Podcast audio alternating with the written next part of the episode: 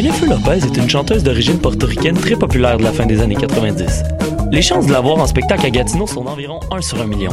En contrepartie, les odds de voir un de tes artistes québécois favoris tels que Loud ou Claude Pelgag sont énormes. Grâce à l'ambassade culturelle, tu pourras assister à une multitude de spectacles en Outaouais dans un univers pas mal plus intime qu'à Oshiaga. Et ce, tout au long de l'année. Rendez-vous sur la page Facebook de l'ambassade culturelle pour voir notre programmation ou nous écrire si tu as toujours rêvé de faire la première partie de J-Lo, la chanteuse d'origine portoricaine très populaire de la fin des années 90. De ses racines autochtones à ses habitants venus du bout du monde, Montréal est une ville de nomades. Le festival Nomade rassemble celles et ceux qui sont nomades par culture, par choix ou nomades forcés. Musique, cinéma, gastronomie, pendant trois mois, jusqu'en décembre, le festival Nomade fête ses 10 ans. Suivez la programmation sur le www.lacaima.ca, k h a i m a slash festival-nomade. Eh, vous saviez que choc.ca ce n'est pas que du podcast C'est aussi 5 chaînes musicales 24 heures sur 24 pour vous accompagner partout. Rock, indie pop, hip-hop, musique francophone et musique électronique en écoute gratuite et à volonté. Pour les découvrir, rendez-vous sur le site de choc.ca sur l'onglet chaîne musicale. T'as raison, ma Brenda, c'est le résumé des nouvelles de la communication, du marketing, de la publicité et des médias en moins de 10 minutes. Chaque semaine, mets-toi à jour de l'actu, que tu sois professionnel du métier ou pas. T'as raison, ma Brenda, c'est le vendredi à 8h sur choc.ca. Le reste de la semaine en podcast et aussi sur Facebook.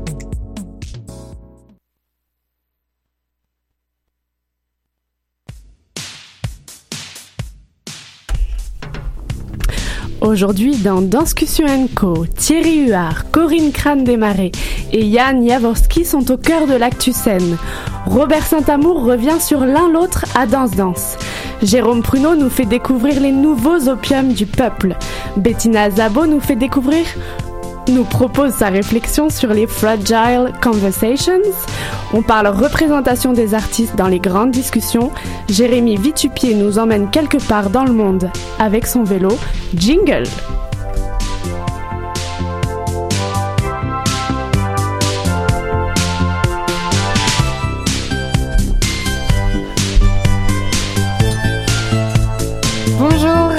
Toutes et à tous et bienvenue à Danscussion Co sur choc.ca. Tous les vendredis midi, Danscussion Co décrypte pour vous l'actualité des arts de la scène, danse, art et spectacle, société, culture, politique, musique, vaste et chouette programme.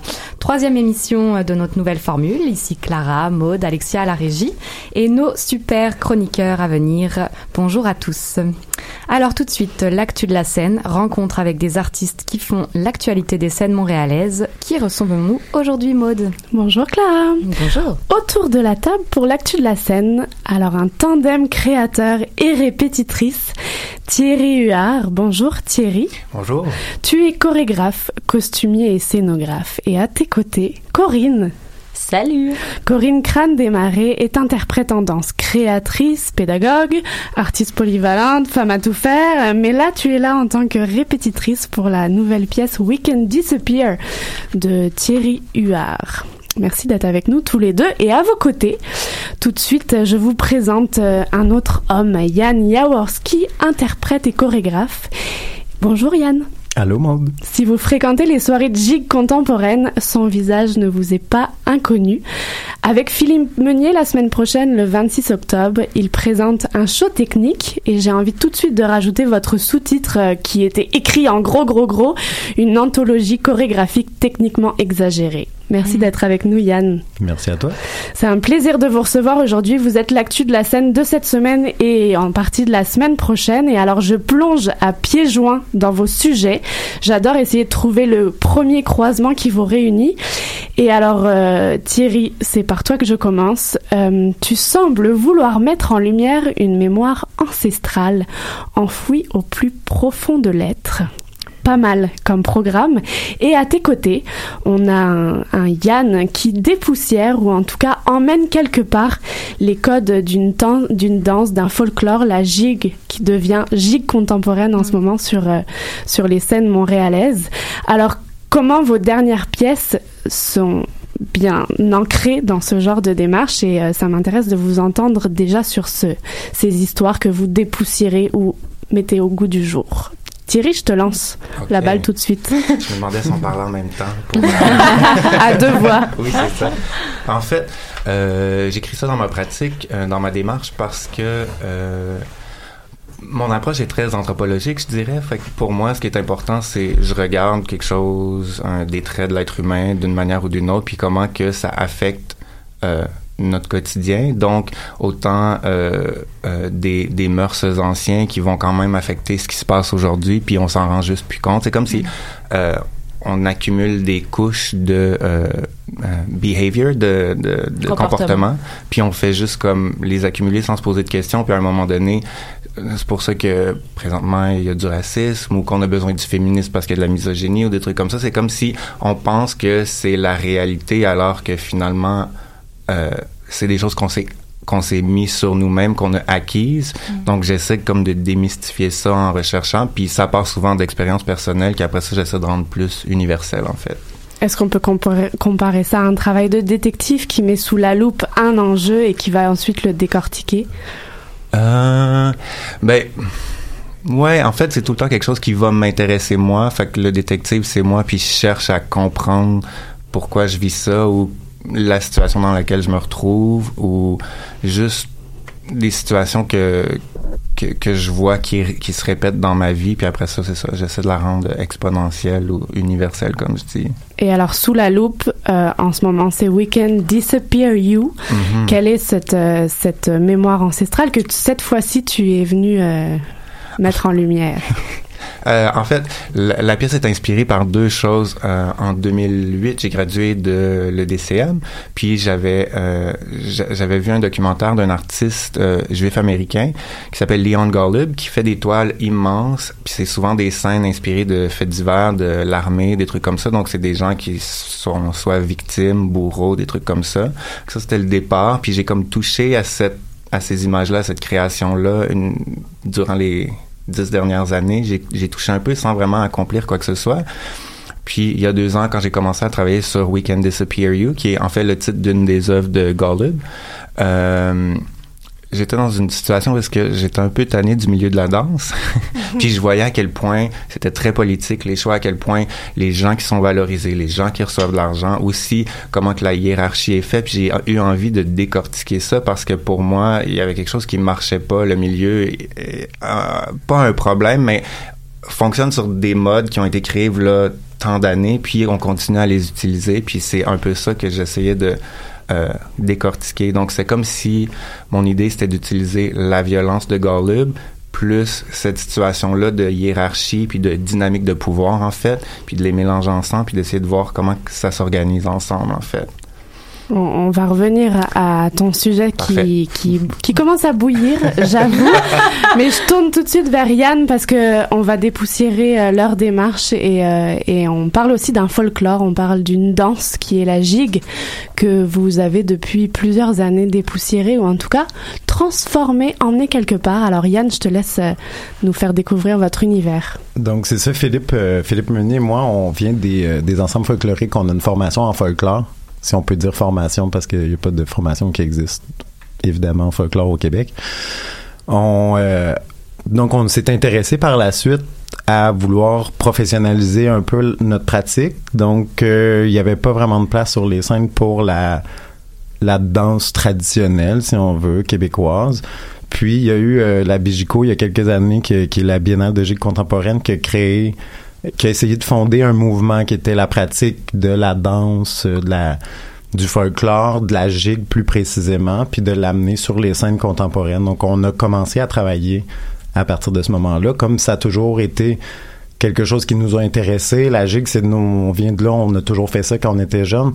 Donc on a poussé, puis là on, on, on essaye de trouver des nouvelles avenues pour les amener, pour l'amener sur la scène et puis de de la rendre vraiment plus actuelle, mais qu'on oublie un peu que c'est du folklore, que c'est un peu euh, vieux jeu. On essaie de la mettre vraiment plus actuelle pour qu'on puisse un peu oublier euh, ce que c'est. Comme exemple, on prend des chorégraphes comme euh, Schechter, mettons, qui prend le folklore israélien, mais quand on regarde ces spectacles, si on n'a pas de connaissance du folklore, on sait même pas que c'est du folklore israélien, mais avec la connaissance, on peut très bien voir d'où ça vient, d'où tout ça provient.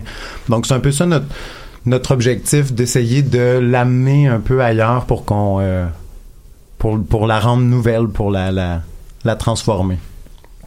Super pertinent. Vous êtes vraiment dans deux démarches qui sont dans des statements euh, assez clairs et assez engagés. De, il y a eu un ras-le-bol ou il y a eu un désir et vous vous avez désiré euh, changer ou emmener quelque part ailleurs. Est-ce que vous êtes en, dans une redéfinition de code esthétique de vos pratiques? Est-ce que vous êtes dans recherche? Est-ce que vous êtes dans dans vous voulez emmener clairement le spectateur ailleurs que ce que vous avez connu dans vos éducations, dans vos jeunesses, dans vos dans vos formations?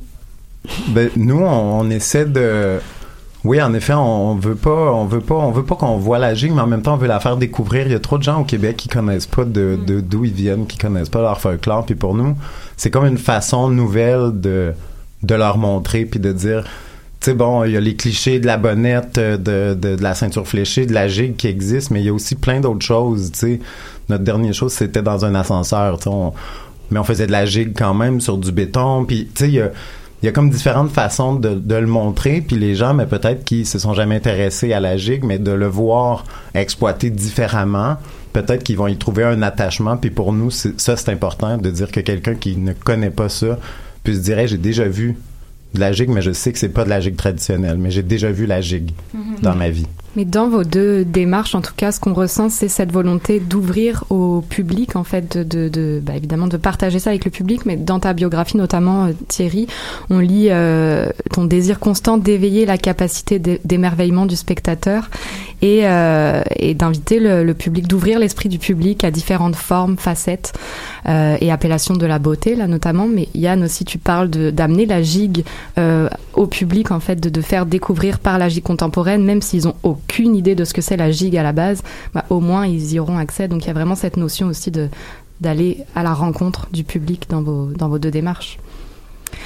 Alors, je me tourne vers Corinne. Ouais, Il y a eu des oui, mais non Oui, dans voilà. Il y a eu des oui, mais il y a eu des. J'ai pas le savoir, il y a eu des oui.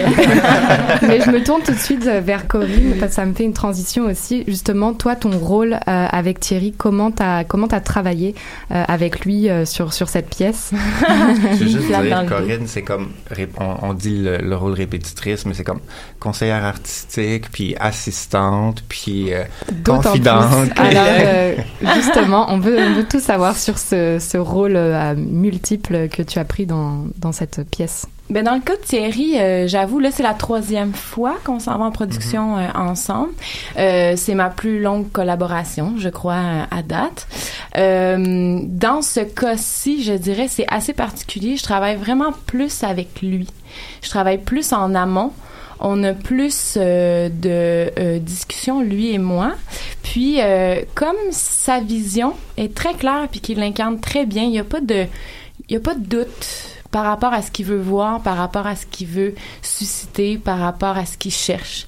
Fait que moi, j'ai pas à euh, travailler en studio pour rendre ça limpide tant que ça. C'est sûr, des fois, il y a des petites nuances à apporter, mais euh, c'est plus comme de l'aider dans la structure de cette grosse machine-là. C'est beaucoup de monde, c'est beaucoup de choses à penser. Euh, c'est aussi comme d'essayer de faire la gardienne, tu sais, de son de sa signature puis de son propos. Euh, fait que c'est ça, c'est pas mal ça en fait. Je, je, pense que je, je pense que je baigne dans son univers. Tu sais, il y a- il y a ses toiles chez moi. euh, J'utilise beaucoup ses costumes aussi. Fait que puis on puis on se connaît très bien. Fait que pour moi c'est ça. Il y a quelque chose d'assez euh, englobant en fait. Pour cette pièce-là en particulier, j'ai comme vraiment travaillé plus avec lui en amont. C'est sûr que quand je suis en studio, je parle aux gens, j'étais avec tout le monde, puis euh, j'essaie d'y mettre du mien. Euh, comme là, il y a cinq interprètes aussi, tu sais, euh, puis que c'est c'est beaucoup euh, c'est beaucoup par la contrainte qu'on va fonctionner. Fait que ça amène beaucoup de discussions. J'essaie j'essaie de minimiser le plus possible les euh, que j'ai pour minimiser les mots, euh, essayer de synthétiser, essayer de rester à l'écoute euh, ben, des besoins, tu sais, parce que des fois on travaille, on travaille, on oublie de de prendre une pause, de juste ventiler aussi, tu sais, des fois ça, ouais, c'est ça, ça vogue sur, sur plusieurs aspects en fait. Je me sens très euh, et à la fois impliquée et à la fois à l'extérieur et très à l'affût des manques Mhm. et des besoins. J'aimerais vraiment être petite souris dans les processus de création pour voir comment ça fonctionne et j'imagine que vous avez pas du tout, Yann, euh, Thierry et Corinne, les mêmes façons de travailler. D'un côté, Thierry, Corinne, tu nous, vous nous dites que que il y a eu beaucoup de discussions. Il y a cinq interprètes que vous pourrez, si vous voulez, mentionner ou nommer. Ça pourrait être intéressant de savoir. Puis, quand on parle de- d'abus de, pouvoir, quand on parle de, de sujets violents, engagés, euh, à quel point et comment on embarque des interprètes euh, avec soi ou contre soi ou dans la discussion, comment ça a fonctionné? Est-ce que un interprète endosse un discours ou pas Euh, Et en plus, vous les faites disparaître dans toutes vos coms, derrière des sous des immenses costumes qui les recouvrent. Ouais. Donc je vous laisse euh, miroiter là-dedans, réfléchir.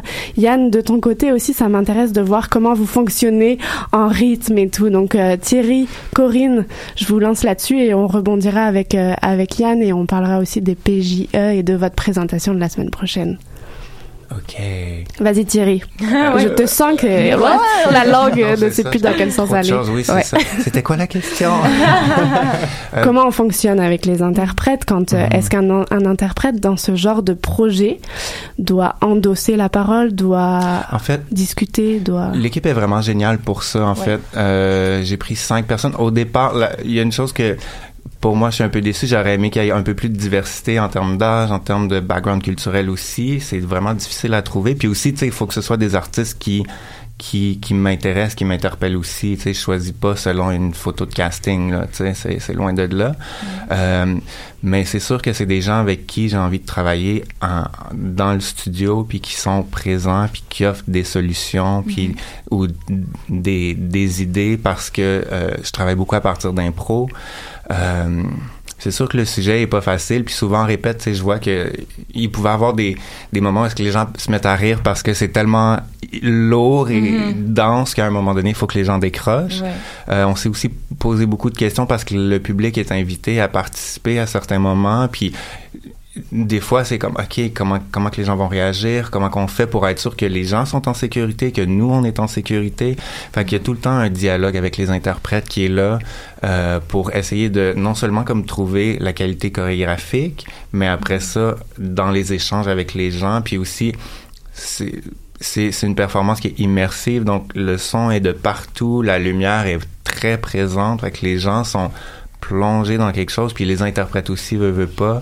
Les interprètes portent des cagoules pendant une partie du, du spectacle donc ils voient pas vraiment ce qu'ils font. Donc c'est beaucoup puis je, je pense que ça résume beaucoup mon travail. C'est comme faites 10 affaires en même temps mais sois très précis puis Ouais. je veux pas de voir d'ajustement puis il faut que tout le monde soit bon fait que tu sais c'est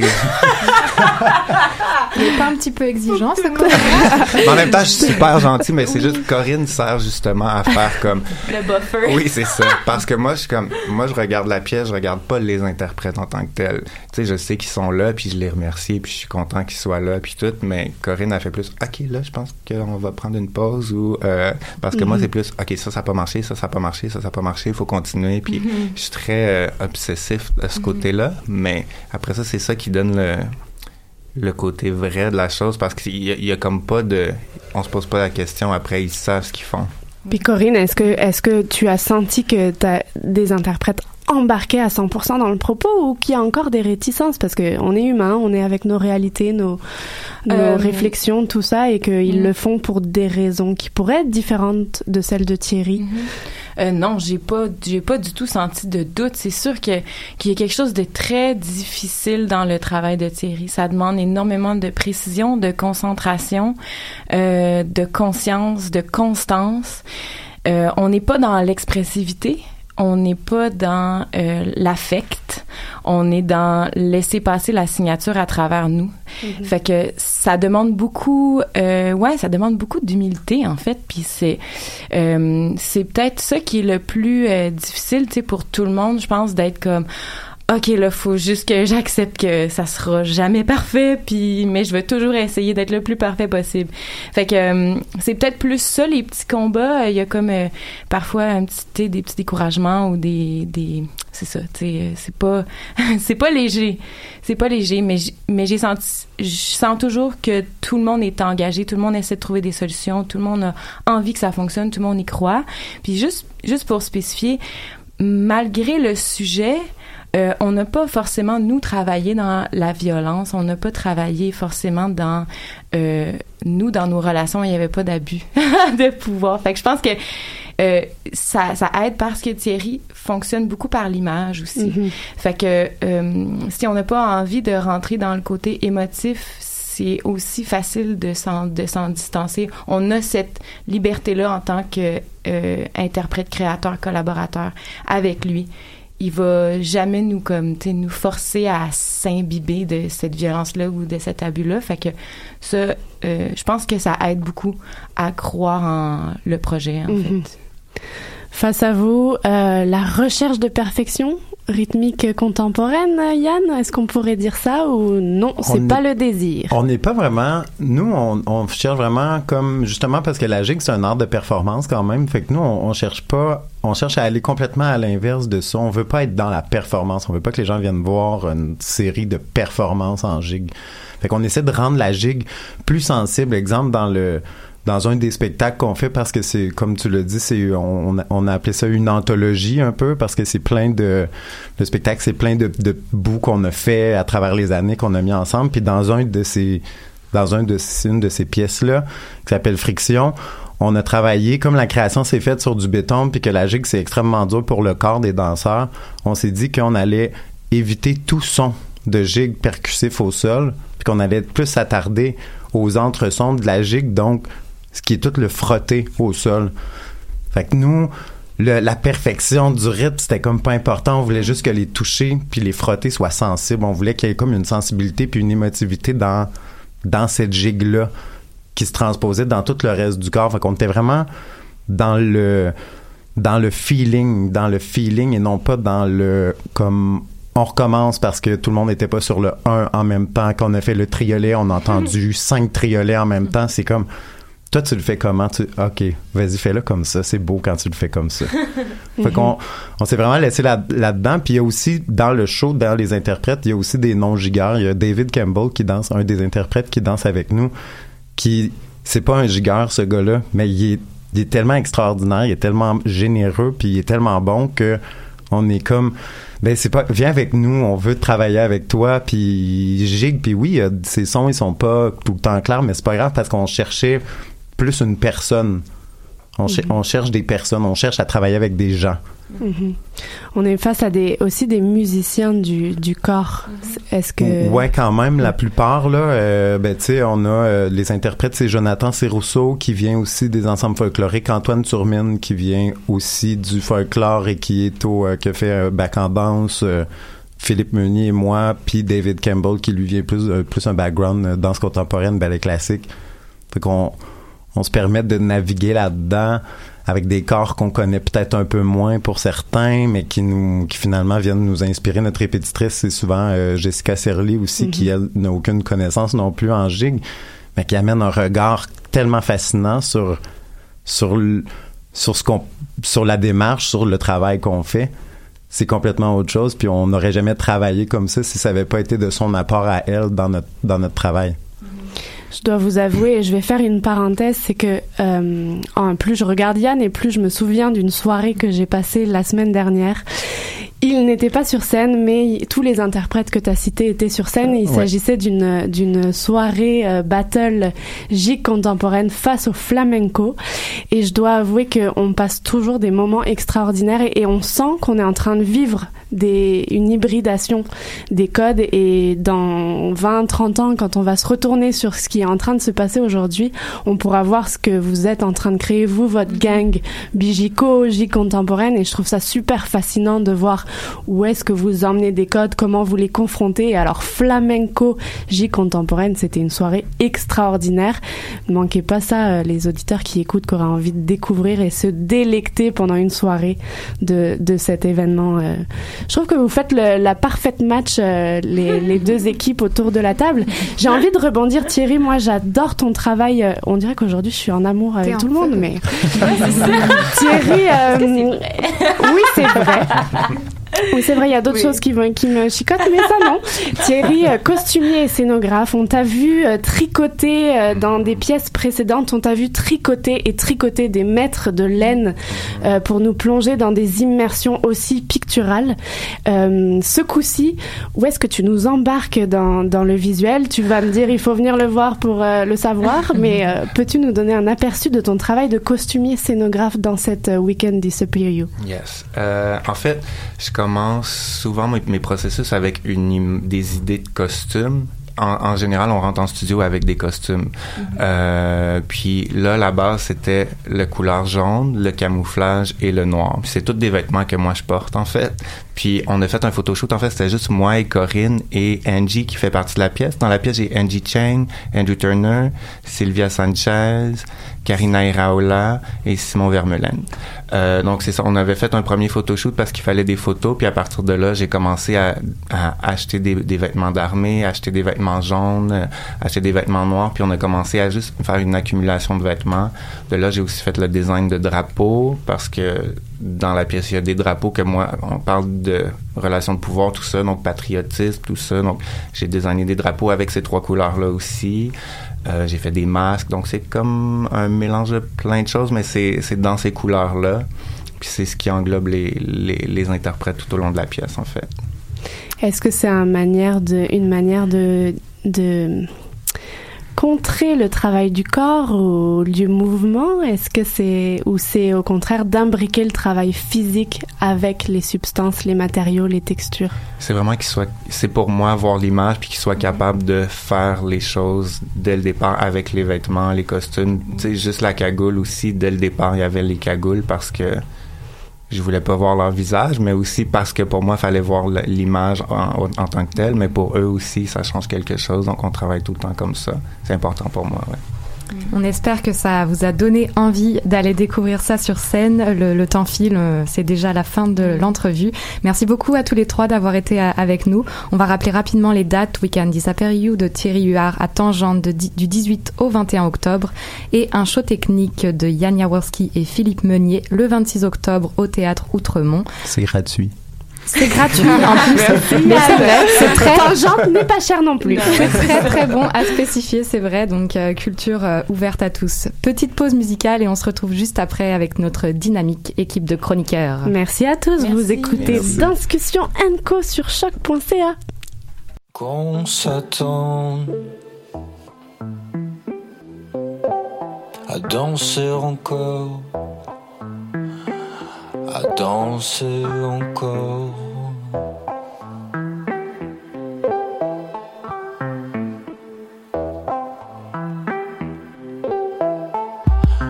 Qu'on s'attend à danser encore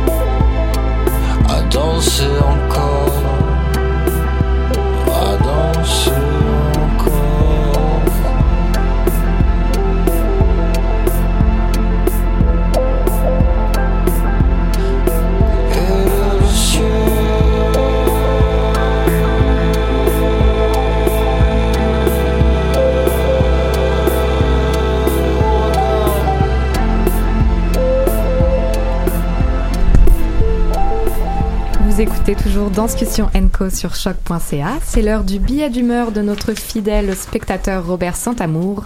Aujourd'hui, il s'intitule Autour des chiffres. Robert Santamour, nous t'écoutons. Merci beaucoup. Bonjour à vous. Et toujours très heureux d'être parmi vous. Cette semaine, je voudrais partager mes impressions sur une œuvre qui a été pour moi fort évocatrice et que j'ai vue il y a à peine quelques jours. Il s'agit de l'un l'autre, de Sylvain Lafortune, que nous avons reçu ici même il y a deux semaines, et Esther Rousseau-Morin, présentée à la cinquième salle de la Place des Arts par Danse Danse et qui est encore à l'affiche jusqu'à demain, samedi. Peut-être que la lecture de l'article de la présentation dans le Devoir, dont le titre était ou est physique et mécanique du couple dans l'un l'autre, avait laissé des traces en moi.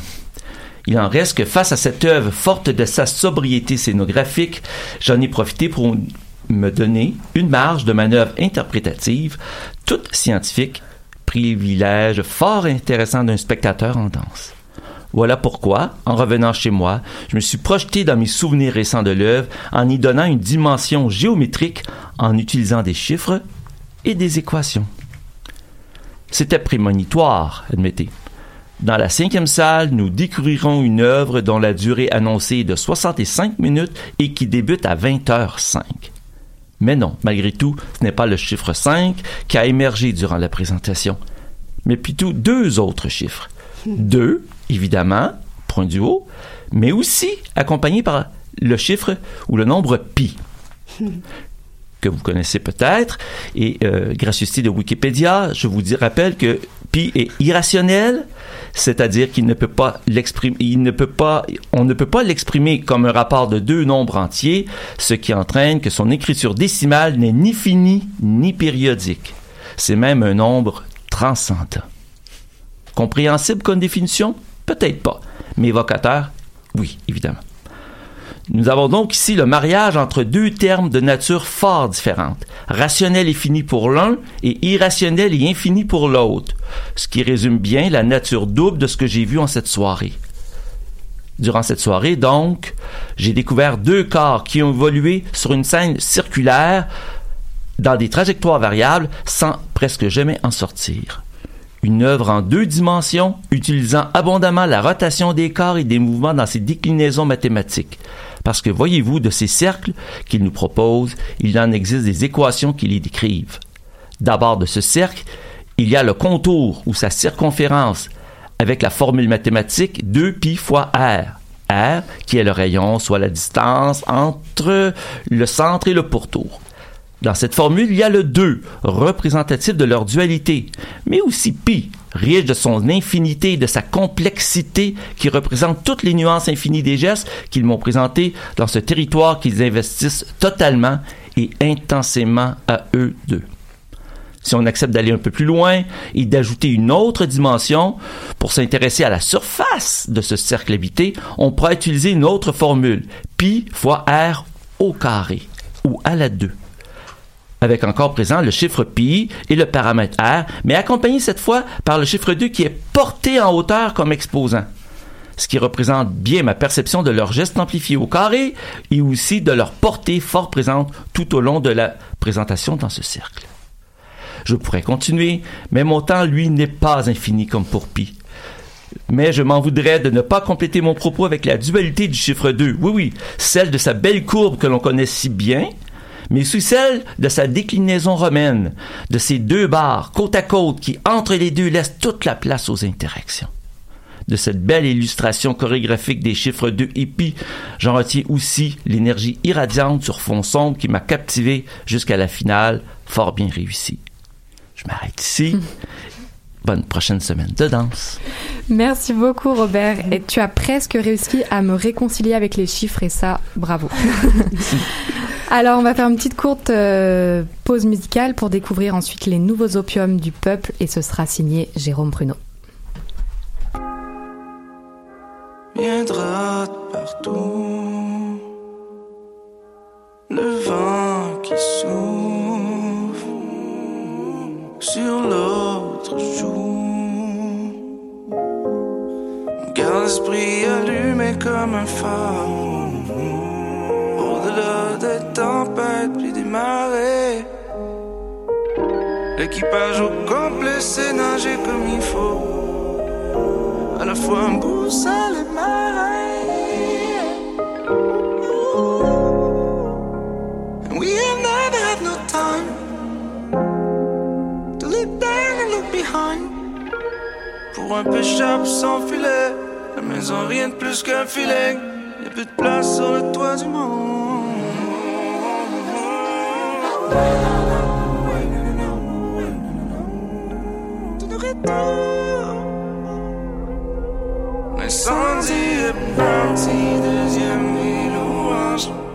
Gars sont pas clairs, mais sont quand même ensemble.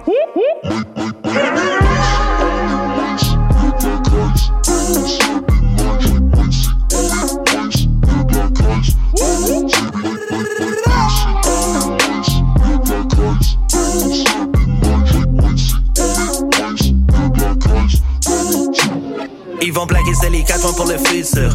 Toutes tes maisons, même la maison est en confisure.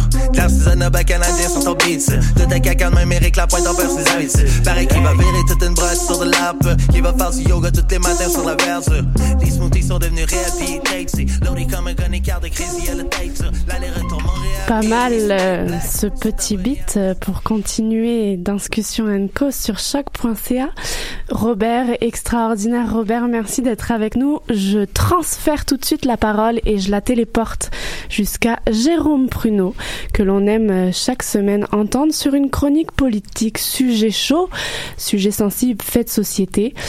Euh, il aime intituler sa chronique En eau vive et aujourd'hui je sais qu'il vous réserve une thématique, les nouveaux opiums du peuple. C'est signé Jérôme Pruneau. Merci Jérôme, c'est à toi. Et merci Maude. Chers amis, bonjour et bienvenue en eau vive, là où il fait bon barboter pour se rafraîchir les idées, notamment celles qui dorment au placard sans trop s'apercevoir qu'elles participent parfois à laisser le monde tourner seul dans un sens alors qu'un gros bon sens voudrait qu'il tourne dans l'autre sens. Question de sens. Comme c'est le cas par exemple pour l'état du climat dont on sait qu'à cette vitesse-là, on va se prendre un mur de plein fouet rapido, mais à croire qu'on aime ça, aller s'éclater dans le mur. Bref, je pourrais vous donner des tonnes d'exemples où nos idées dorment au placard, mais ma réflexion du jour va aller mettre dans le tourbillon des idées, bien trop souvent complaisantes à mon goût envers une société moderne et technologique qui nous bouffe la laine sur le dos. D'une part, en nous dictant nos façons d'être et de faire, en nous imposant une sorte d'obligation sociale, et j'ai horreur de ça, obligation sociale qui, si tu ne joues pas le jeu, te contraint à devenir un délinquant, un délinquant social, pardon, donc te marginalise, mais aussi, d'autre part, et plus grave encore, en nous rendant ramollo du cerveau au point où on n'arrive plus à être conscient de ce qu'on fait ou de ce que l'on dit. Une forme d'aliénation au sens de Marx. Vous l'avez sans doute deviné avec le peu de cerveau fonctionnel qu'il vous reste encore. Je veux parler ici de la convention sociale la plus aboutie en termes de diktat normatif, Facebook, Instagram et autres réseaux sociaux sur lesquels tu deviens vite mytho à force de croire que tout ce que tu mets dessus, c'est vrai et qui, au final, sont en train de dérégler de plus en plus nos vies.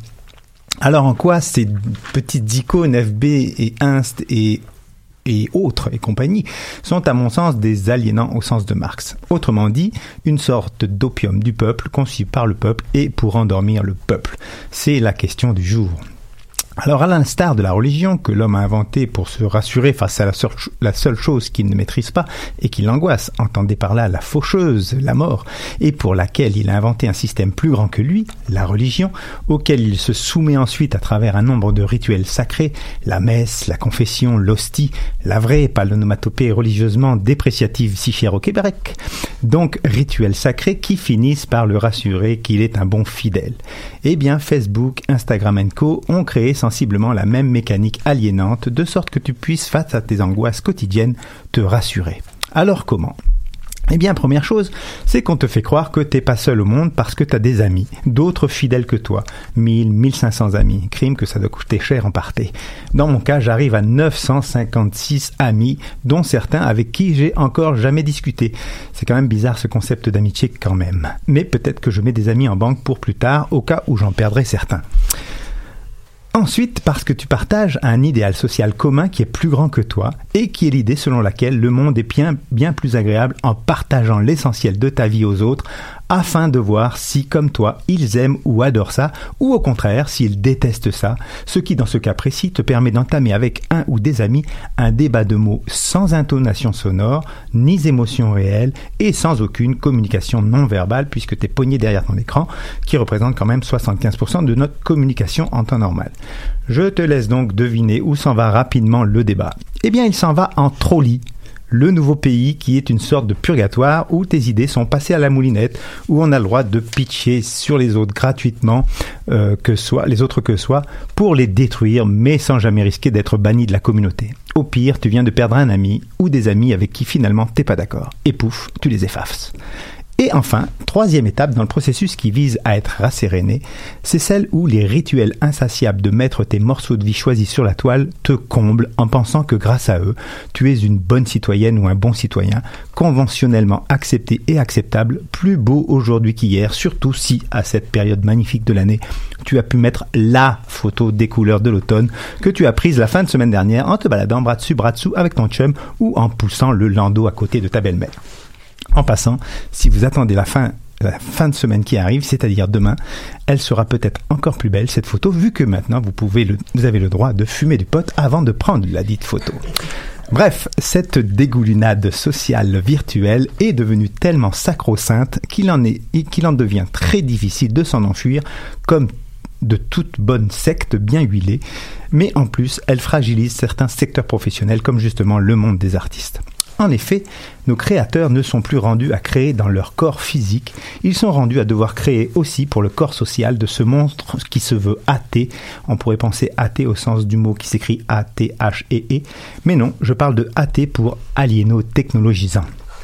En effet, quel artiste ne se retrouve pas confronté de nos jours à devoir exister sur la toile, à devoir inventer une histoire plus intéressante que les autres, plus attrayante que les autres pour susciter likes et autres commentaires, symbole d'un pseudo-cercle de convertis qui, si on cherche un agent ou une maison de disques par exemple, devient le sésame pour espérer avoir un producteur. Car plus personne n'investit à l'ancienne ce temps où le talent faisait prendre des risques à des bienfaiteurs qui croyaient en la perle découverte sur l'instant, dans la rue, sur une écoute unique d'un guitare-voix ou sur quelques mouvements chorégraphiés sur le vif. Ce temps est révolu, il faut une assurance financière que l'on trouve apparemment dans le fait d'avoir des dizaines ou des centaines de milliers de personnes qui te suivent sur FB ou Inst. Sans compter, et c'est là sans doute où l'athée l'aliéno-technologisant, entraînez-vous, vous allez finir par l'avoir vous aussi, où l'athée, je disais donc, développe son pouvoir d'obligation sociale, celui qui force les artistes à développer des compétences, des stratégies de com, mais surtout à donner de leur temps pour exister sur ces réseaux. Ce temps si précieux de la création, ce temps si précieux à être soi, artiste qui, par son art, souhaite justement parler au monde, mais en vrai, lui faire comprendre son engagement, sa raison d'être et de vivre, sa virtuosité, ses émotions, son imaginaire, son rôle social, sa grandeur, sa beauté et son inscription sociale réelle dans le monde et non sur la toile.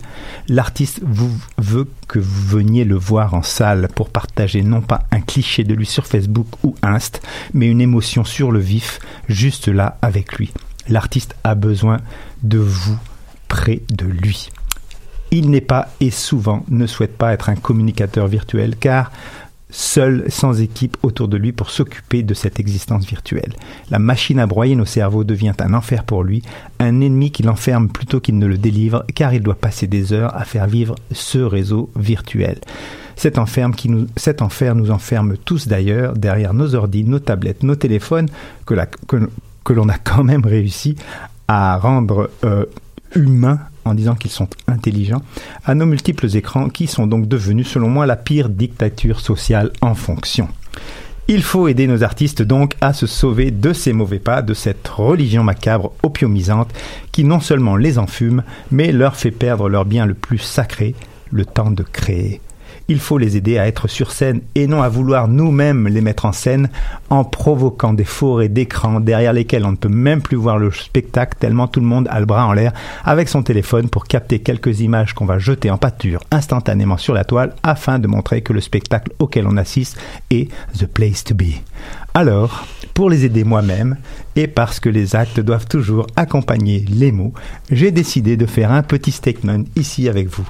Je vais effacer en direct dans ce superbe euh, émission Discussion Co, mon compte Facebook, pour retrouver ma liberté de penser et celle de, dire aux artistes que je les supporte pour vrai au plus près d'eux. Ce qui m'amène, comme chaque semaine, à chanter en cliquant en direct. Attendez, je le cherche sur le bouton Enter. Voilà, je sais pas si vous l'avez entendu. Pour effacer Facebook. Je suis Je témoin. suis venu te dire que je m'en vais. Allez à Jacques Taest, à tout bientôt. Jérôme, tu restes en personne à Discussion Co. On te garde. Mais Merci. virtuellement, Jérôme Pruneau a disparu de la toile. Dommage, Jérôme. Par contre, par contre, Discussion Co. continue d'exister sur Facebook, sur YouTube et sur Instagram. Ah oui, oui. Désolé, Jérôme. C'est bien le malheur. On pourra en rediscuter. Euh, je pense que on, mérite une virgule musicale pour faire entrer Bettina Zabo, nouvelle chroniqueuse à Discussion Co sur choc.ca. Merci Jérôme. De rien.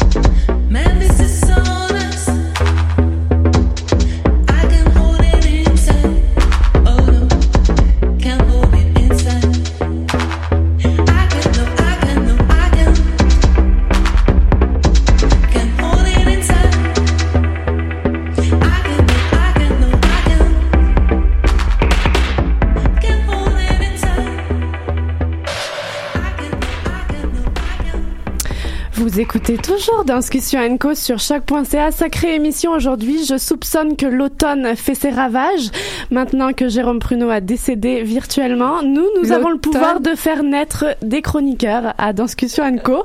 Et nous accueillons et nous sommes hyper heureux d'accueillir une nouvelle chroniqueuse, Bettina Zabo. Merci. Thank you. Hi. Bonjour d'être avec nous aujourd'hui. Bettina, est-ce qu'on peut entendre ta belle voix? Bonjour, Bettina. Bonjour, euh, merci de l'invitation. C'est un plaisir. Alors, juste pour vous expliquer, pour élargir euh, euh, l'auditoire et ouvrir les horizons et comprendre la complexité des réalités montréalaises, Discussion Co vous propose une chronique anglophone qui aborde des sujets que les chroniqueurs ont envie d'aborder. Et aujourd'hui, c'est Bettina qui a répondu. Présente, Bettina est interprète et chorégraphe établie à Montréal depuis 2007, si je me trompe pas, Bettina. Et euh, je sais que tu as une sacrée thématique à aborder aujourd'hui. On te laisse liberté de d'expression et elle t'appartient. So this is your time, Bettina. Okay, thank you. Hi everybody. Uh, I'm very happy to be here. I'll be talking about a subject that has been on my table for a good five months now. I'm a member of the SIVE, which is a committee from the RQD that is working with systemic racism. And lately, with my peers, we've been talking about white fragility.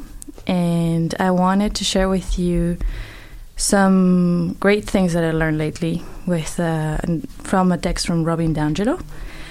I think that it's important, first of all, to clarify that this text is written within the North American environment. So each time that I say race of people of color, when it comes to Canada, I think we just have to think of racialized people, uh, people from minorities, from different culture re- or religions, and uh, also like disadvantaged groups like LGBT or LGBTQ, sorry, or even handicap. So, what is white fragility? White fragility is a phenomenon that is generated in an environment that isolates white people from racial stress, which builds white expectations for racial comfort while also. Sorry, I don't understand my writing. Yeah, while also uh, in, uh, making their ability to tolerate racial stress much lesser. So when you're part of a majority, normally you're the norm, so you don't get questioned on your looks or how you walk, how you express, on what's your environment.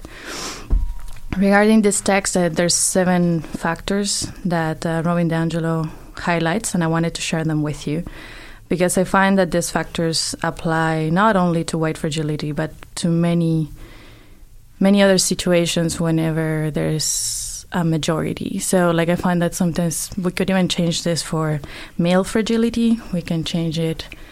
Um, I think that the concept can really get abstracted and applied to different areas. And at the end, I'm gonna share some questions that I have that are more related to art. So, the first factor is segregation. Even if whites live in close proximity to people of color, segregation occurs in multiple levels. It happens in school, in workplaces, neighborhoods, media images, and historical perspective. So, without realizing, like many times, a good school is considered to be good because it's majorly because most of the people that go there are whites or belong to the norm of the space. So, if we talk to in Montreal, depending on which side of the neighbor, which side of if we're in Montreal, east or west, is if they speak more French or more English. That would be an example. Another factor is universalism and individualism. This one was a hard one for me to word better than Robin D'Angelo, so I'm going to be citating a lot. okay. So, whites are taught to see their own perspectives as objective and as representative of reality. They believe in objectivity combined with a positioning of them dissociates, dissociated of their own culture, allows them to view themselves as the universal human. So, all this idea we have about scientific research or even like scholar research makes whatever, like all the white knowledge to be considered neutral, but it's not. And that's a problem because when we talk about like their own culture or their history, like people, white people are often isolated from what other whites have done in history, whereas that doesn't happen to people that are racialized or people of color. So it, it makes it impossible for them to think about whiteness as an identity or as a state of being versus racialized people that would always be named with a racialized adjective black people, Asian people, Latino, etc. The discourse of universalism functions similarly to the one of individualism. It declares that we all have to see each other as human beings, therefore, that we're all the same. The problem with this is that when we apply it to racism, universalism fo- functions to deny the significance and difference of race and the advantages that whites have overlooking the different realities that people of color have, assuming that opportunities are even for everyone, therefore denying the white privilege. Sorry, I thought Maud you had a question. No, I'm watching. then there's the concept of individual. Whites are taught to see themselves and each other as individuals rather than as a part of a racialized group. This hides the history and the privilege, allowing them to see themselves as unique and original. They have no history behind them, there's no colonization, there's no imperialism, there's nothing like that because they didn't do it. They're unique, they're the first one to be that way. Therefore, there it gets distance from actions of the racial group. And when we talk about this stuff, they often react defensively because other whites get accused as a group. Therefore, they defend themselves, arguing that they, uh, their individuality, them not being the colonizers a long time ago, and etc. But the thing is that they're not acknowledging how this has facilitated the reality today. This discourse gets used, eh, like these two discourses get used interchangeably. Uh, we're all unique when we talk about colonization, and we're all the same when we talk about color and race. Which eh, of course they, they change of the circumstances who is talking to or what are we talking about. Then we have the entitlement to racial comfort. Being in the dominant position, whites are almost always racially comfortable and expect to remain so. They have not built any tolerance to racial discomforts. Sensing that something is not normal, whites often then blame the source of discomfort, the racialized person, or in this case, for example, today is me. So the reaction could be penalizing this person either by some retaliation, isolation, or ostracization, and refuse to continue in the engagement of discussion, which is often what happens when we talk about racism. It's like just people walk away or they get silent and they, they don't invite you to the next party. Racial arrogance is ideological is sorry Ideological racism includes strong positive images of the white as well as a strong negative of the racial others. This engenders a self perpetuation sense of entitlement because whites believe their status is a result of their own work and ignore their white privilege, which is still related to everything we have said before. And then we have the racial belonging and representation. White people enjoy and deeply internalized and mostly unconscious a sense of racial belonging, white representativity being largely the norm. So, like when we watch TV, the standards of beauty, of body, role models, heroes, politicians, etc., they're normally white. They're represented everywhere. And then when we have, when this is challenged, they get very uncomfortable. These representations gives the idea that whites are more important in a dominant society, and the interruption of this racial belonging is rare and thus very destabilizing and frightening to whites. A very clear example, I think, is like the election, uh, like with the recent elections, and some color people being represented in our streets, and the reaction to of people, or even so yeah, I think we need to talk about this uncomfortable stuff. and finally, the psychic freedom. Because race is, a construct, is constructed and is residing mostly in people of colors, whites don't navigate society with the social burden of race. Thanks to their individuality, their behavior doesn't represent all whites. They're just original and special. However, racist people don't get the luxury and have the extra psychic burden of knowing that their behavior may be taken as a reflection of their ethnic group. For example, me being a Latina and outspoken and now saying all this stuff, so maybe that's what all Latinos do.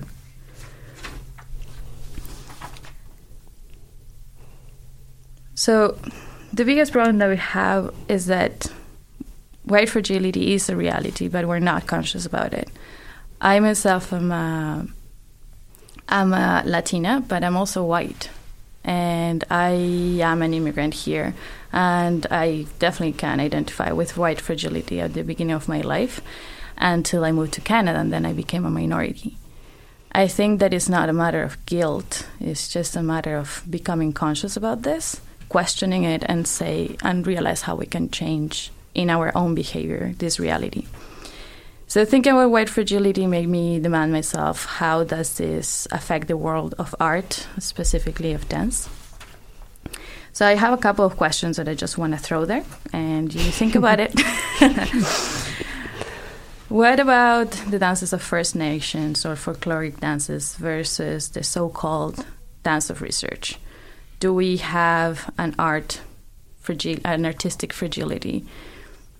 Or how like how why is there is there a hierarchy of aesthetics in the world of dance? How much stamina do we have to work and appreciate work of different able bodies?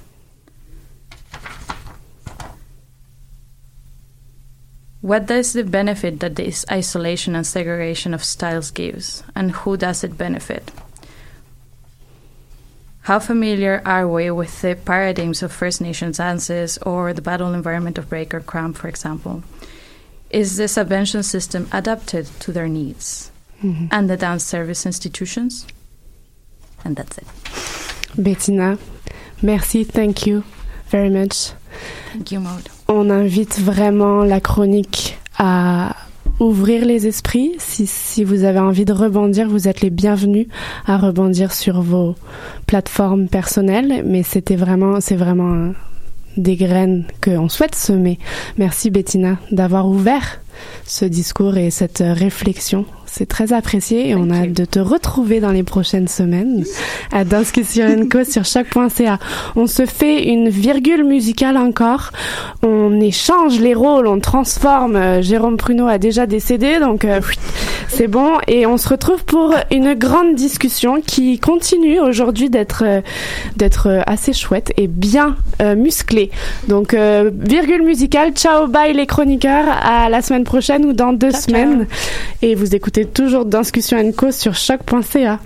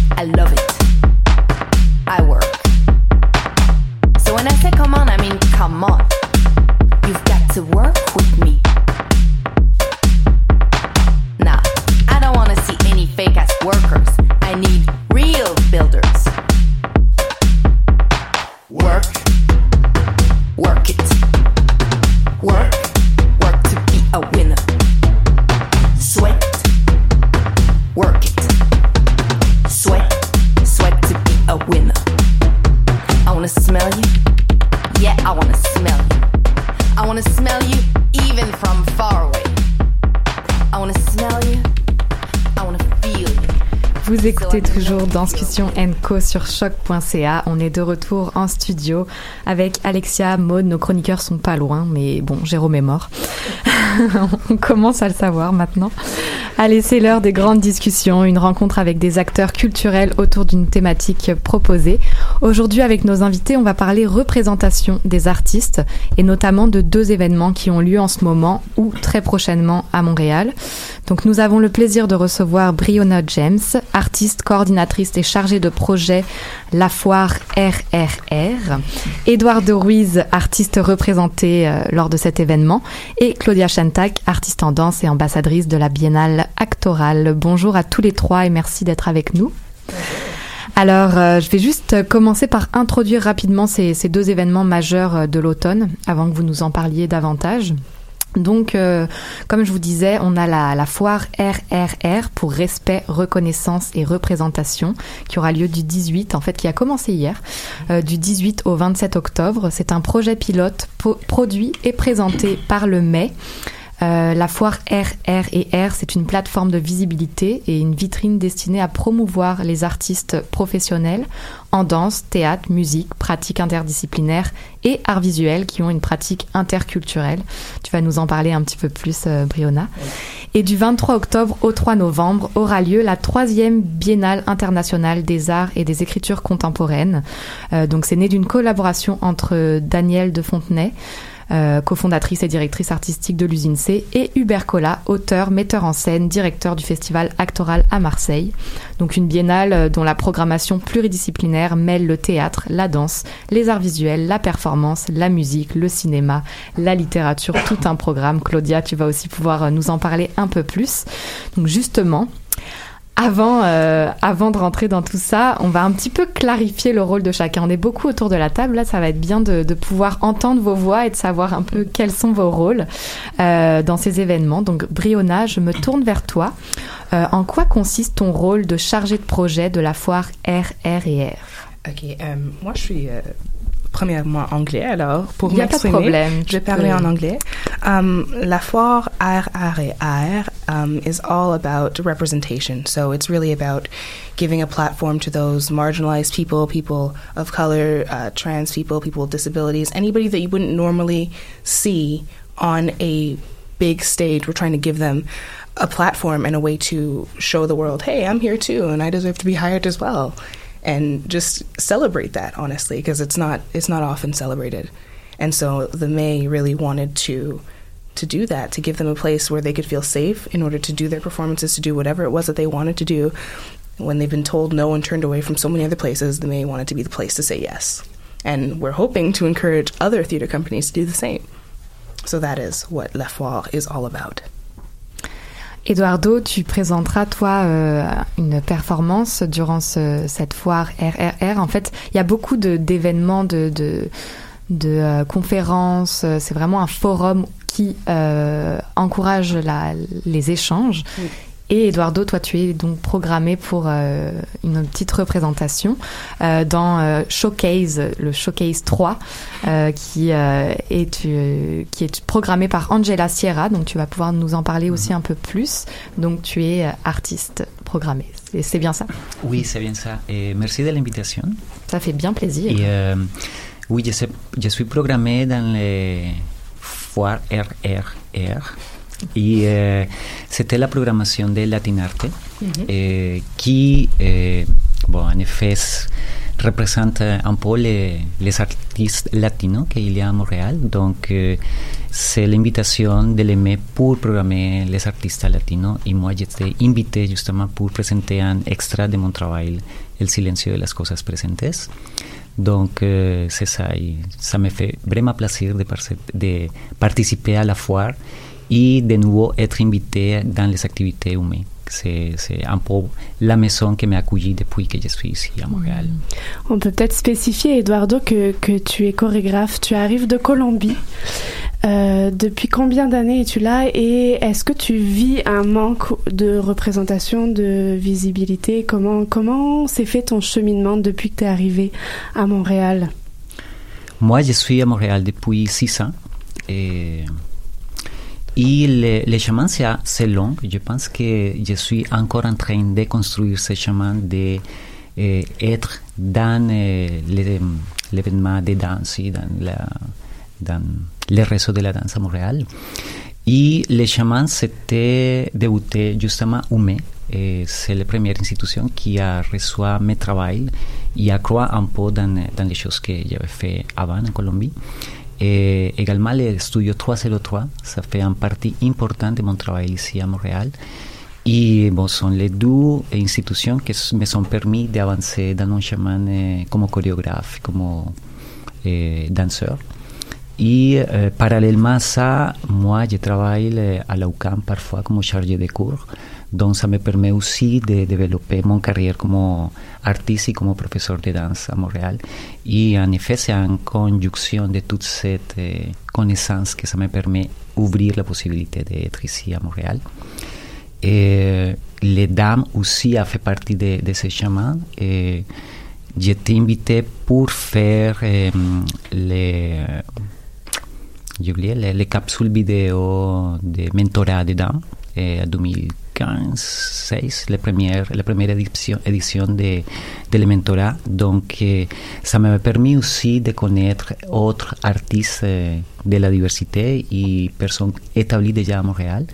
Et bon, mais c'est, un shine de, ce, de, Mhm. de ces événements qui est en train de se passer. Et bon, bientôt, c'est aussi densité qui accroît dans mon travail. Et bon, la chapelle, et bon, ça commence à aller plus euh, euh, en développement de, de cette chaîne de, de travail. On souhaite à, à tous les artistes euh, immigrants ou de, de vivre un cheminement comme le tien. On peut peut-être rappeler que DAM, c'est Diversité Artistique Montréal. Juste euh, le, la totalité Ouais, des et rappeler des que choses. mai, c'est euh, ouais, parce que on parle beaucoup du mai. Non, non, mais y a, on parle beaucoup du mai, mais on ne sait pas forcément euh, non plus euh, qu'est-ce que c'est? Donc le Montréal Art Interculturel, euh, le mai défend et soutient le développement, la création, la présentation, la promotion des arts interculturels. Et euh, il est destiné à un public varié. Il, provo- il propose des, des programmes qui stimulent vraiment le dialogue au, sujet au sujet Mhm. des arts interculturels. Donc euh, voilà. En effet, ce sont des institutions interculturelles, interdisciplinaires qui permettent justement l'intégration des artistes latinos et bon, d'ailleurs. En effet, Mhm. c'est- c'est pas le mot- c'est c'est pas seulement latino. Exactement. Puis les, pla- les plateformes en ce moment sont assez parfaites parce que je me tourne vers toi, Claudia, notre ambassadrice actorale.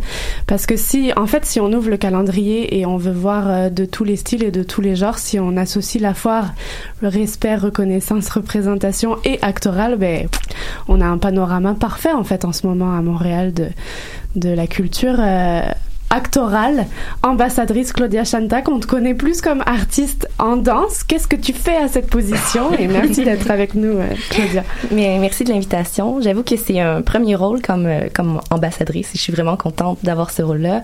Euh, en fait, j'ai eu un partenariat avec l'usine C pendant deux ans. J'ai animé les, les discussions euh, volet danse avec leurs propres ambassadeurs, qui étaient des gens qui ne sont pas habitués à voir de l'art vivant et qui venaient voir des spectacles avec un ou une amie. Et ensuite, autour d'une bonne bouteille de vin, on discutait danse. Donc, euh, pour moi, je trouvais ça super important de de faire grandir le, le réseau des spectateurs euh, de l'art vivant de cette façon-là. Et là, cette année, ils cherchaient des ambassadeurs qui sont des artistes, qui ont une pratique artistique pour vivre le festival de l'intérieur.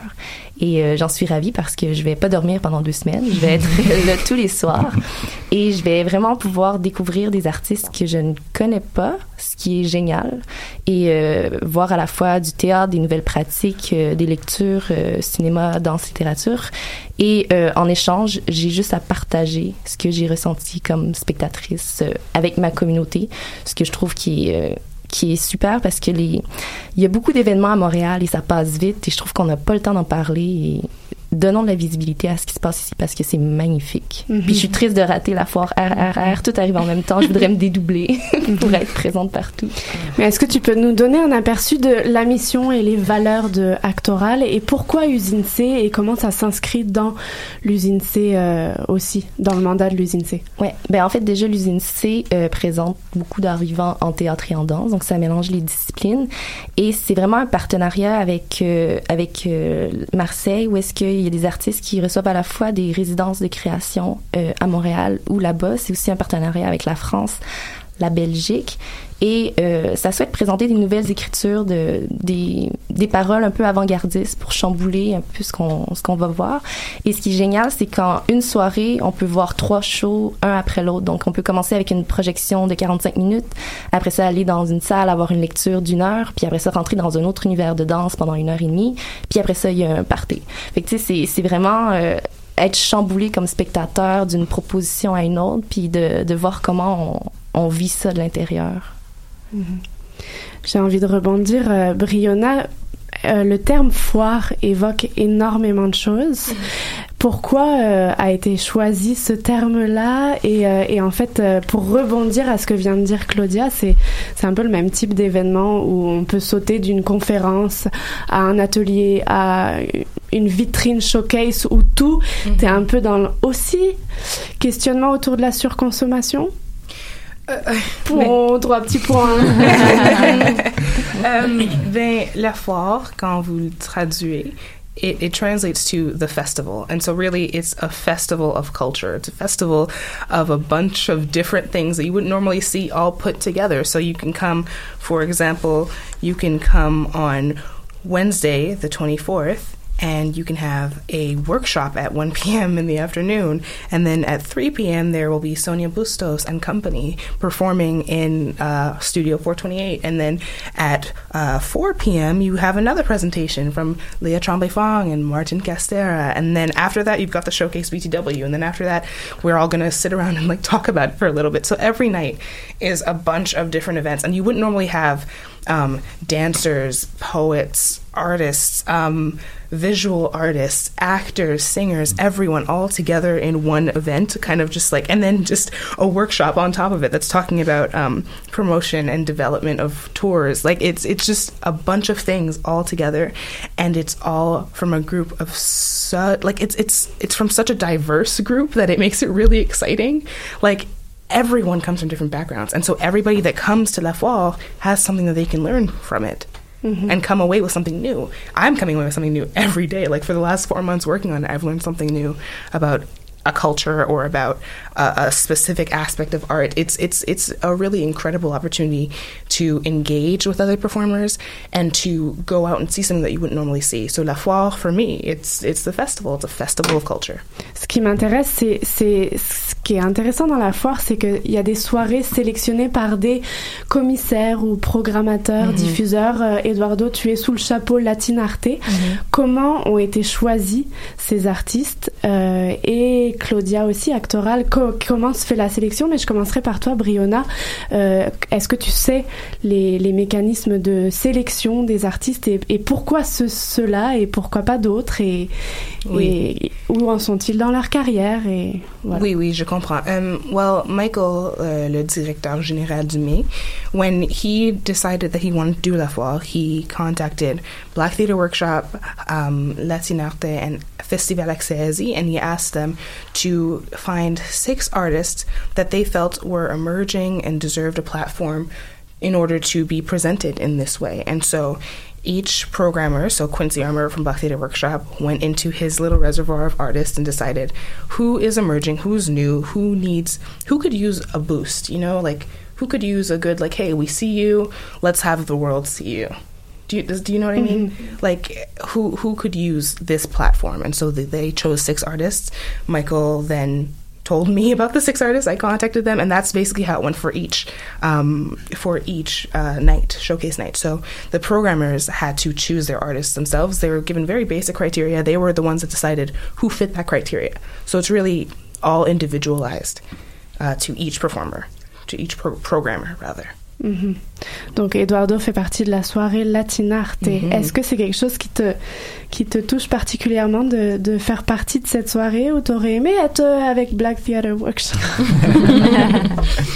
Mais je, je pense que c'est plus euh, euh, une, une chose de contexte. C'est Mhm. comment, comment dans cette programmation et l'invitation de cette organisation euh, fait aussi un, un sort de programmation euh, de la diversité en général. Et accès axi, le théâtre, euh, Black Theatre Black. Theatre, excuse, et Latinarte. C'est comment c'est c'est focusé dans certains artistes ciblés de, de la diversité en général, je pense. Et moi, je suis bon, aussi ravi de, de, de revenir dans le mai à me présenter, mais de autres, de, à partir d'autres programmations et dans notre contexte différent. Et dans cette année, c'est la foire. Et euh, bon, je- de toute façon, je peux dire que euh, le MES, c'est c'est une institution qui accueille vraiment les artistes de la diversité. Donc, c'est facile et d'une certaine façon, et pour nous, les personnes qui viennent d'ailleurs, être accueillies pour le MES. Peu Mhm. importe si c'est Latinarte, peu importe si c'est Axé Axi, peu importe si c'est Black Theater, peu importe si c'est éclectique, peu importe si c'est la, la, la programmation générale du, du c'est comme, comme des portes ouvertes finalement. Et moi, je suis ravi toujours d'être là, peu importe les chapeaux qu'ils portent. Et Claudia, alors en ce qui concerne euh, la programmation euh, d'Actoral, est-ce que tu peux nous en dire un, un petit peu plus? Oui, mais euh, je parlerai plus du volet danse, vu que c'est un peu plus ce que, ce que je connais. Euh, ce que j'aime beaucoup avec la sélection de cette année, c'est qu'il y a vraiment une, une rencontre entre les médiums. Euh, par exemple, le travail de, de Alex fait partie d'une exposition qui va exister euh, presque pendant tout le long du festival, auquel on a accès. Mais il va aussi avoir une, une installation, une, ben, une performance de longue durée de Alex Huot et Dave Saint-Pierre qui durent cinq heures. Fait que déjà ça, je trouve que ça, on, on commence à en voir, mais je trouve que d'avoir accès à la danse pendant une plus longue durée, que toi comme spectateur, tu choisis quand tu arrives, quand tu sors, quand t'en as fini de cette œuvre-là, je trouve que c'est des nouvelles formes qui m'attirent euh, énormément. Puis je trouve que l'actoral, actoral c'est c'est la place pour essayer ça. Mais c'est aussi, euh, il y a un spectacle de danse qui a l'air euh, merveilleux, qui était dans mon top 3 de suggestions, de Malika Jardi, qui est sa prière, et qui s'intéresse énormément à une approche plus, peut-être plus documentaire. Elle a enregistré des discussions avec sa mère où ils discutent de leur pratique, de sa pratique à sa mère de l'islam, et elle le transpose dans son corps, dans une chorégraphie. Fait que je trouve que ça, ça mélange des médiums, et c'est ça qui, euh, ben, j'ai envie, j'ai envie de, de plonger là-dedans, puis de voir la danse autrement, travailler différemment. On va, on va devoir clore malheureusement, mais j'ai un rêve pour euh, dans deux ans la biennale actorale. On va lancer ce rêve, puis si la foire RRR réexiste dans deux ans aussi, ça serait d'avoir un méga génial passeport où on peut assister à tout et que ce soit euh, mélangé et que tout le monde Ah oui. puisse se contaminer. Donc euh, je lance, euh, je lance à l'usine C, je lance à, au réseau qui nous écouteront aujourd'hui. En tout cas, on, on l'aura compris, respect, reconnaissance, représentation, diversité sont vraiment au cœur euh, des, des débats et des discussions en ce moment et, et c'est parfait comme ça. On va sauter la pause musicale parce qu'on est comme ça à Discussion Co. On vous remercie tous les trois d'avoir été là. Donc la foire RRR, respect, reconnaissance, représentation. Merci Briona, merci Eduardo. On vient de voir avec Latinarte. On te suivra dans le futur, euh, promis. Et Claudia Chanta, qu'on te retrouve euh, avec un verre de vin, si j'ai compris, Oui, à Actoral. On surveille l'usine C et on embarque tout de suite sur euh, notre balado quelque part dans le monde. Jérémy Vitupier est artiste de cirque, clown, comédien. Il est au Mexique en ce moment, il est en tournée et il- quand il n'enfile pas les costumes, il enfile les phrases et jongle avec les mots. Et tout de suite, c'est le balado quelque part dans le monde par Jérémy Vitupier. On écoute Rappelle-toi ton vélo. Dis-moi, tu t'en rappelles? Je suis à Monterrey, dans l'état du Nuevo León, au nord du Mexique. J'ai atterri ici il y a quelques jours, je ne me souviens trop bien plus comment. Est-ce que ma phrase précédente fait grammaticalement du sens? Je ne sais plus. Par contre, ce que je sais et ce que je vois, c'est que je suis entouré de montagnes. Et pas du genre de montagnes qu'on peut voir sur la plupart des cartes postales en Europe ou même aux États-Unis et au Canada. Non, ici, les montagnes ont ce quelque chose de différent, comme si une jungle les avait avalées et que malgré tout elles tentaient de continuer à se hisser vers le ciel, déchirant au passage leurs cimes en se frayant brutalement un chemin entre la vie florissante. Et si je baisse un peu la tête, il y a cette autre jungle, celle du béton et du vacarme. La jungle des hommes et de leur irrémédiable besoin de propriété, celle qui a perdu tout côté organique et qui pourtant fourmille de vie. Ici, comme partout, la nature est sacrifiée pour la machine roulante. Les papillons par millions fleurissent le ciel de leur couleur, mais pour combien de temps encore? Combien de temps avant que la fumée les ait avalés? Je regrette que la majorité des villes, pour ne pas dire toutes, soient pensées et construites exclusivement autour du modèle automobile. On s'enferme trop souvent dans nos boîtes roulantes pour faire défiler le paysage. Je trouve que c'est un gâchis de temps, d'espace et de ressources. Parfois, je m'imagine une grande avenue, dans une ville à rebâtir où la moitié de la rue est réservée au vélo et au transport en commun, et où l'autre côté a été métamorphosé en kilomètres de jardins où s'épanouissent toutes sortes de fruits et de légumes. Le rêve pour les papillons. Quand je ferme les yeux, je me rappelle encore le vent sur ma peau lors de mon voyage à vélo l'an passé. Quelques 1700 kilomètres de labeur et de bonheur à travers l'Europe. Je ne me suis jamais senti aussi libre. Ferme les yeux toi aussi et souviens-toi. Souviens-toi de ton vélo.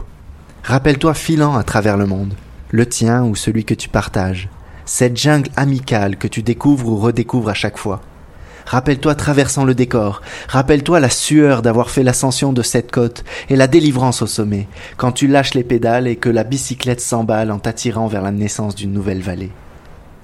J'ouvre les yeux et je suis dans un marché artisanal tenu dans des ruines conservées aux abords d'un vignoble. Je suis avec mon cousin, sa femme et leur fille de un an. Nous sommes à 230 km au nord de Mexico City.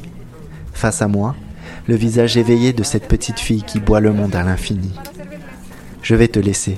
Je dois profiter de ce bonheur haut comme trois pommes. On se retrouve plus loin sur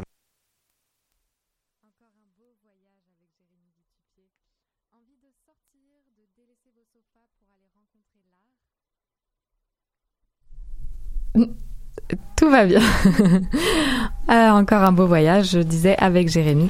Donc, envie de sortir, de délaisser vos sofas pour aller rencontrer l'art, nous vous invitons à découvrir l'agenda des scènes sur le site du regroupement québécois de la danse et sur le site de Diversité Artistique Montréal et d'Accès Culture. Nous vous invitons à découvrir les programmations également des festivals Phénoména Actoral et de la foire RR&R. Nous vous donnons rendez-vous la semaine prochaine. Ce que nous savons déjà, c'est que Caroline Lorrain-Bocage et oui, accompagnée de Brianna Lombardo, rien de moins, feront partie de nos invités de l'actu de la scène et que nous parlerons documentaire en danse, réalisation de films autour de la danse dans les grandes discussions. Donc euh, rendez-vous la semaine prochaine. Merci à tous nos invités, à nos collaborateurs chroniqueurs du jour. Merci à tous nos auditeurs également. Vous écoutez Danscussion Co sur choc.ca. Nous vous souhaitons une belle fin de semaine et on vous dit à la semaine prochaine.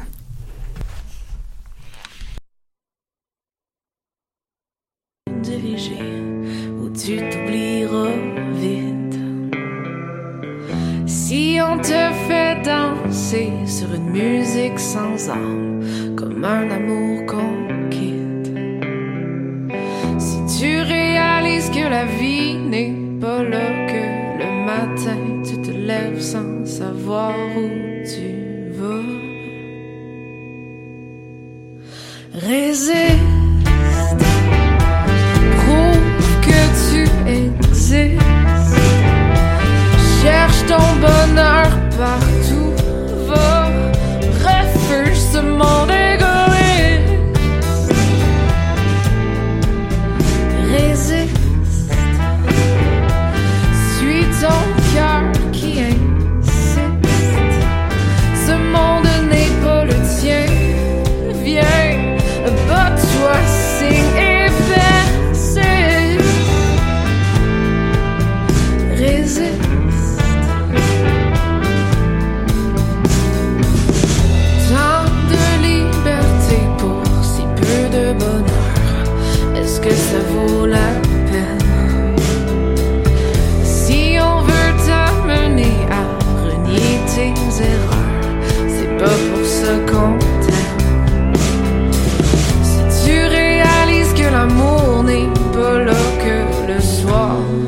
couche sans aucun rêve en toi.